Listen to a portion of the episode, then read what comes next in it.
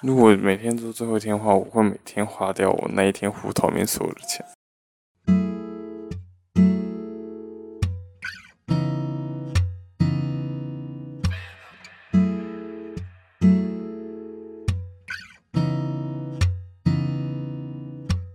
Hello，欢迎来到万磁王。欢迎来到万磁王，我是山竹，我是榴莲。今天我们要走一个比较夜间聊天的路线。好的。因为我们现在躺在榴莲的房间，把灯都关得暗暗的，开了一个小夜灯聊天。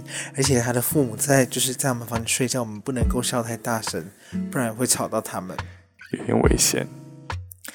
OK，今天我想要来讲一下，就是今天是我们小鬼陨落的第二天，还是第三天？第三天了。其实，呃，那天。呃，在十六号吧，十六号那一天，我在吃中餐的时候呢，我的手机就跳出 ETtoday 新闻的推播，就写说小鬼猝死。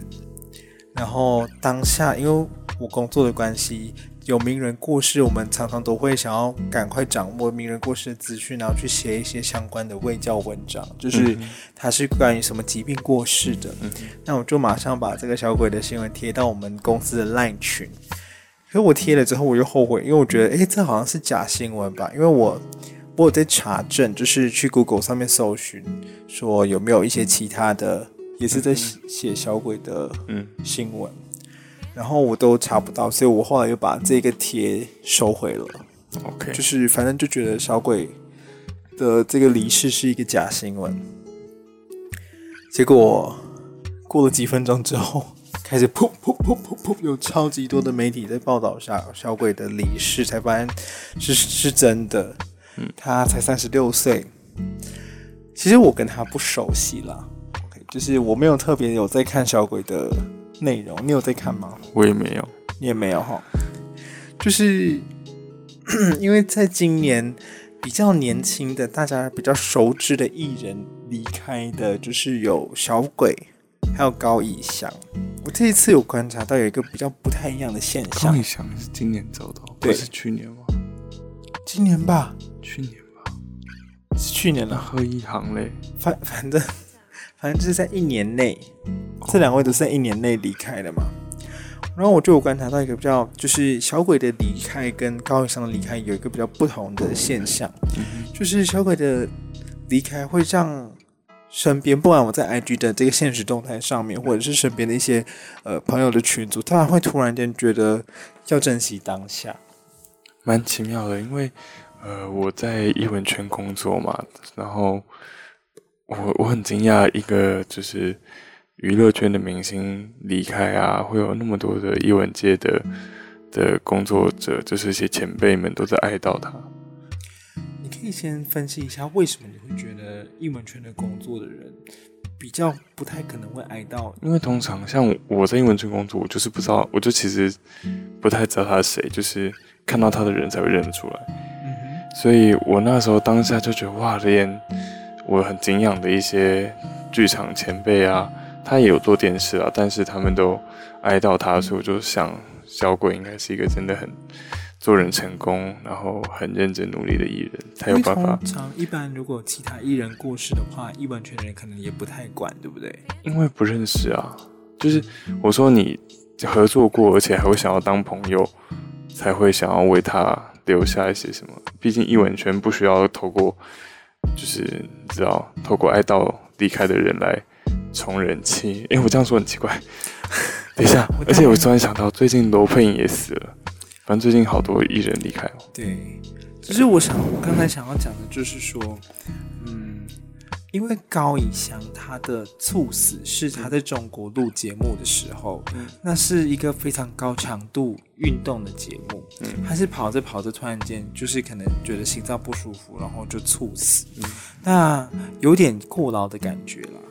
然后大家就会觉得说，诶，他是在一个比较高强度的劳动体力的消耗之下导致他猝死，所以就算高以翔也很年轻，大家也就是觉得说，你可能比较没有在这样子高劳动的状态下，比较不就是猝死这件事情离自己会比较遥远，反而小鬼猝死的这个消息是一开始大家所收到的资讯，就是他在浴室跌倒，一般人家都会觉得说，可能是老人啊，于是跌倒才比较容易是会死啊，就是通常我们听到也都是这样子嘛。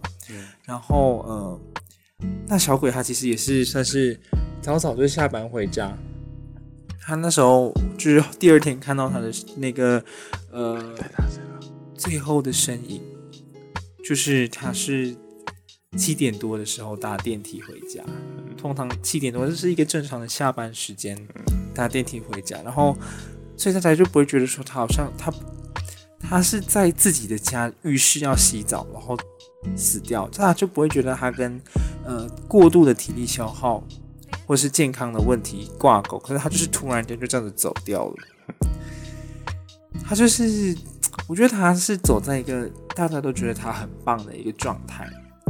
他人生就是累积了一些善缘，就是比起有一些人，他可能在人生的低谷走掉，走得默默无闻，或是在一个高，或是在一个就是你知道曾经好过，后来名声臭掉的走掉。他是在一个正当正在往上走的阶段走掉，所以他所留留下的，我觉得都是一些比较善缘的部分。嗯，所以就是可能在这种时候走到大家心中，对他的这个留下来的印象也都会比较好吧。因为我觉得每个人的圈子不一样，就是搞不好，比方说某一个人死掉，也是有三千个人为他哀悼，但是你就不知道他是谁啊。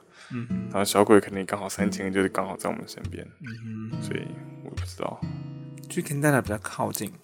以前不管是有一些名人艺人，他如果是死掉的话，隔天呢，我们在不管是脸书或者是在 IG 上面的现实动态之类的 po 文，都会看到人家会在那边 RIP。嗯，我以前就会觉得说，我看到这些人 RIP，我会觉得很不爽。嗯，我觉得你们这些都是一些跟风的人，就蹭热度啊。对，你们就只是想要趁这个人过世的时候去，哦，说什么祝福他，我舍不得你离开什么。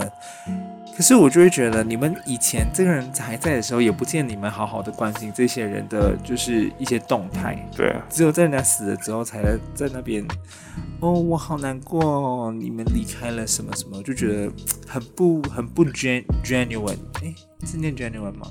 我可是我觉得这一次小鬼，因为我小鬼其实也有一样的效应，可是我觉得，呃，小鬼他的离开。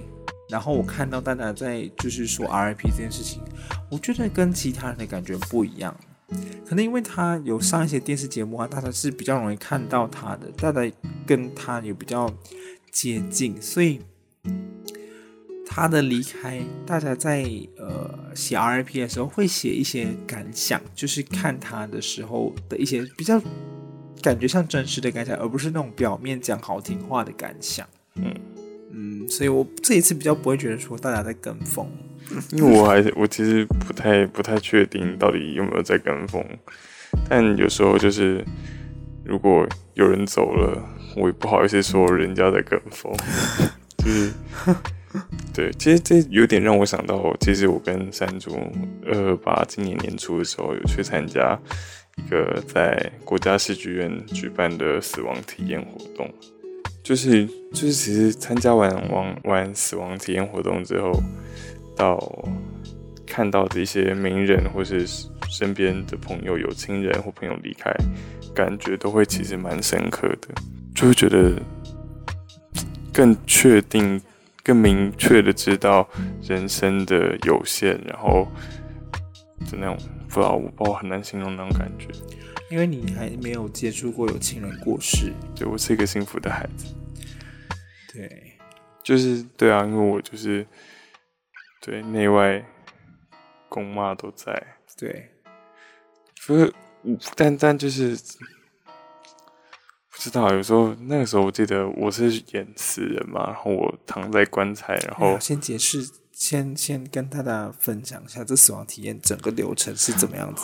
其实基本上在两人一组，就是我们可以去先去。因为等一下，因为其实其他国家在，好像韩国、日本，他其实学就是其他东亚国家的死亡体验，然后其他国家死亡体验比较着重在就是人躺在棺木的那一刻，但是我们这次参加的比较有趣的是，它有一些。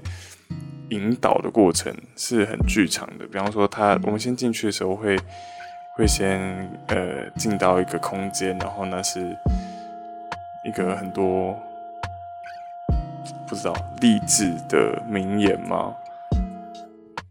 我其实已经忘记了。反正这个死亡体验就是两人一组，一个人当死的人，一个人当陪伴者。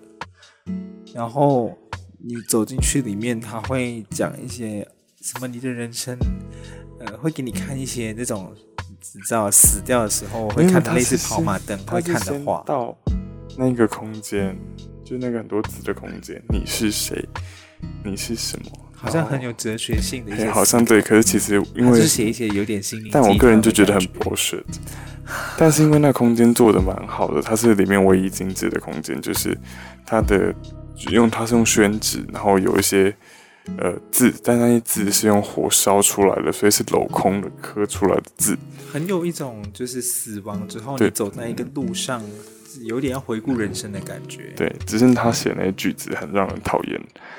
但我有心灵鸡汤了一点，不过我们还是有选。然后接着就是有一个遗物，有很多的生前场景的导览。但我个人的评评论就觉得它是一个非常的过度怀旧，就是它有它的年代感很旧，就差不多说是五六零年代的老遗物，所以看的时候其实蛮有距离的感觉。对，然后他跟你说，这每一个场景都是属于一个往生者他生前的遗物。但是其实漏洞百出，因为你就看到，就是他有一些信件，但是那个是不管是收，就是就是看起来就是都写给不一样的人，怎么都是他收着。就是我在被导览的时候，就是蛮出戏的。好难啊！然后这又不是专门为你而设的导览。但是就是反正就是你在抓，反正因为剧场人就对这种剧场细节很注重，那一眼就看出来的事情，就是就是会让我很火大。然后一圈遗物导览，它其实有好多个生前的场景，然后接着就是，它会让就刚才说的两人一组，会让一个人演死者，一个人演未亡人，然后未亡他们就会分头要去写信。呃，死的人要写遗书，没有死的人要写就是想要对死的人讲的话。对，但我我个人还是有很多意见，就是他那个遗书的纸张真的是很丑，然后 然后也没有好好的一个就是。很不慎重，你知道吗？就是如果我今天我要写遗书，我应该会用漂亮的纸张，然后用很好的笔。他那感觉是用 Word 套了一些边框，然后打印出来的。然后你知道，呃，台湾的葬仪社喜欢，可是它已经是你想象得到最贵的葬仪社的那个葬仪社，就是你想象到笔画很多的葬仪社，然后他还用这么丑的字体，然后这么 这么糟糕的文宣品，然后就是。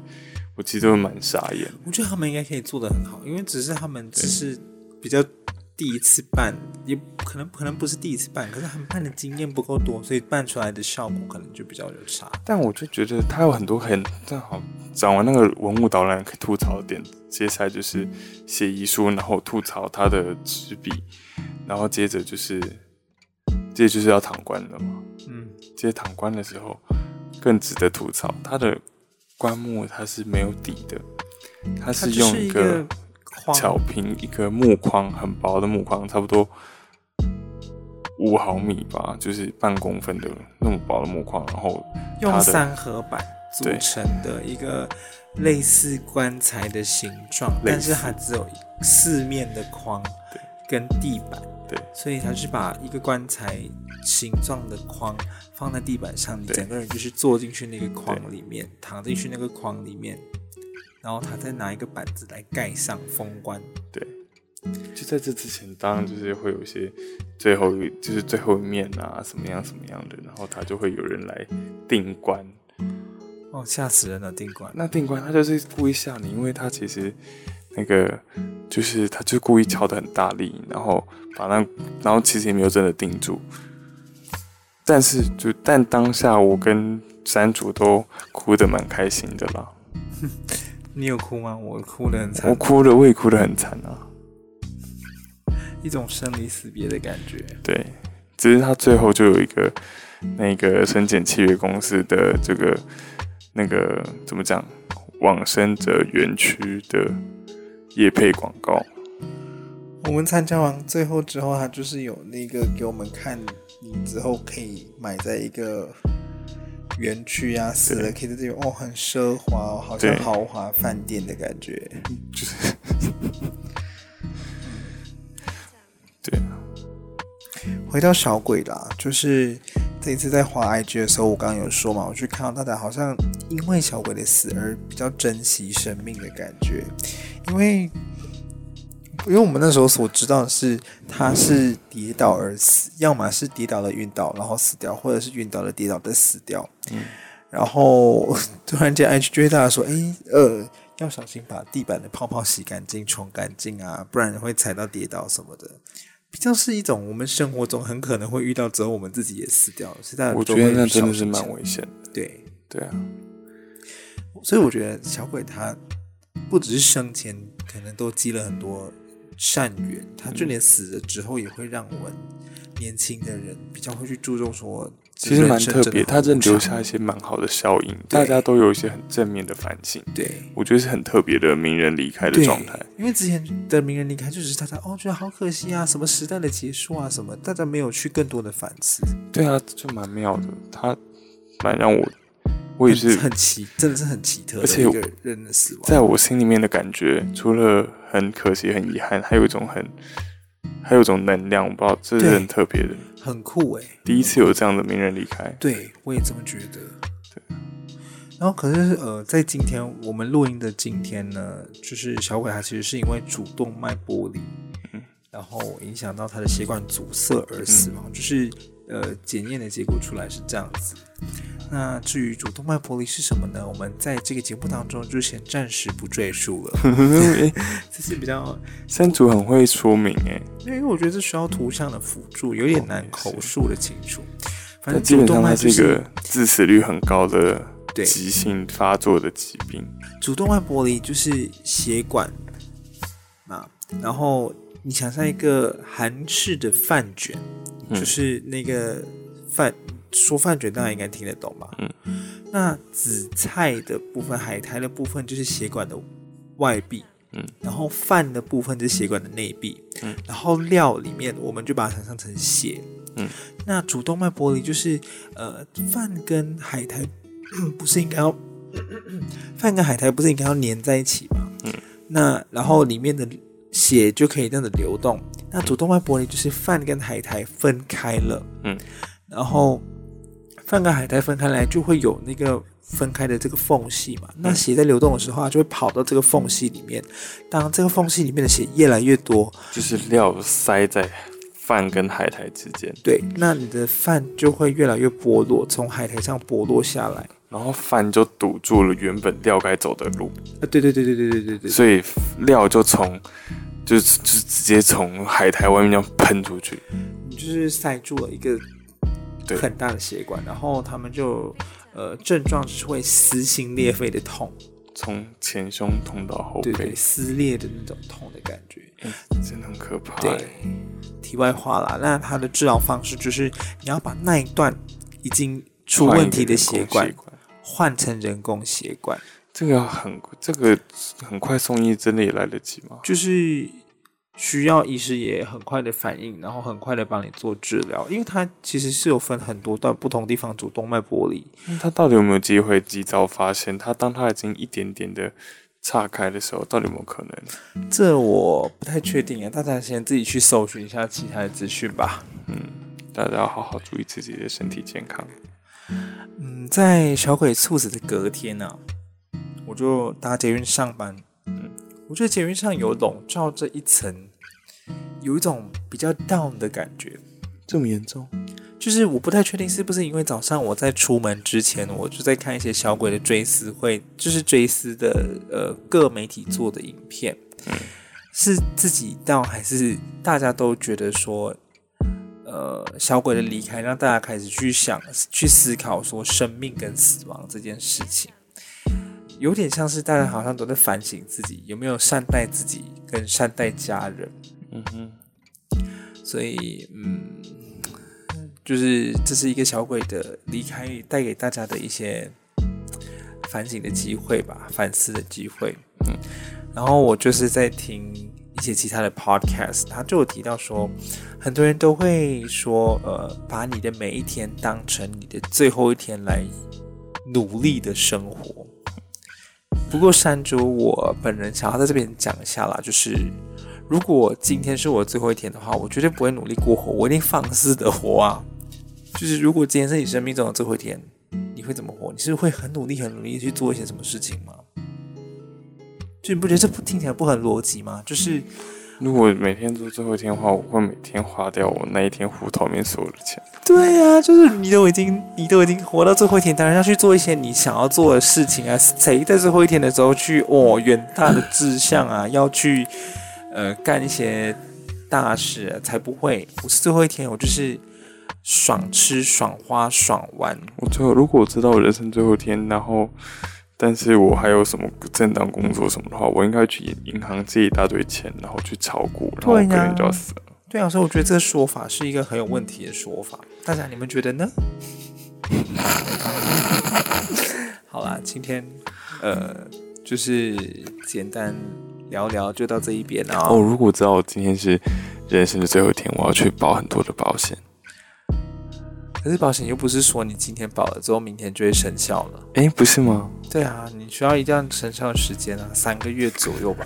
那我就是，但是如果我每天都是人生的最后一天，那我三个月后还是会有人生的最后一天。我就觉得这个说法就是一点都不 make sense 啦。